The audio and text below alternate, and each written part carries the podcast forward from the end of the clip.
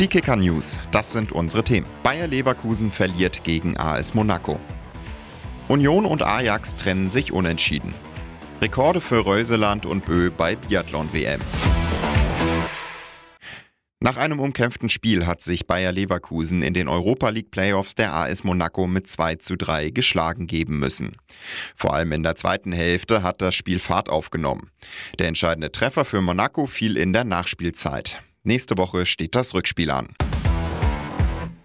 Zuvor hat sich Union Berlin in den Playoffs der Fußball Europa League auswärts gegen Ajax Amsterdam ein 0 zu 0 unentschieden erspielt. Ein vermeintlicher Führungstreffer für die Berliner wurde wegen Handspiels aberkannt.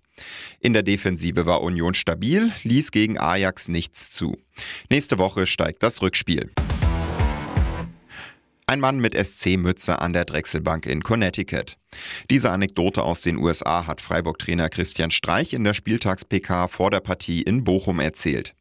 Mein Bekannter hat ihn gefragt, warum er diese Mütze trägt, so Streich. Da sagte er, er schaue mit Freunden seit drei oder vier Jahren den SC, war aber noch nie in Europa. Der Coach freut sich über die Aufmerksamkeit, allerdings die Erwartungshaltung wird auch größer. Bei der Biathlon-WM in Oberhof hat Norwegen Historisches geschafft.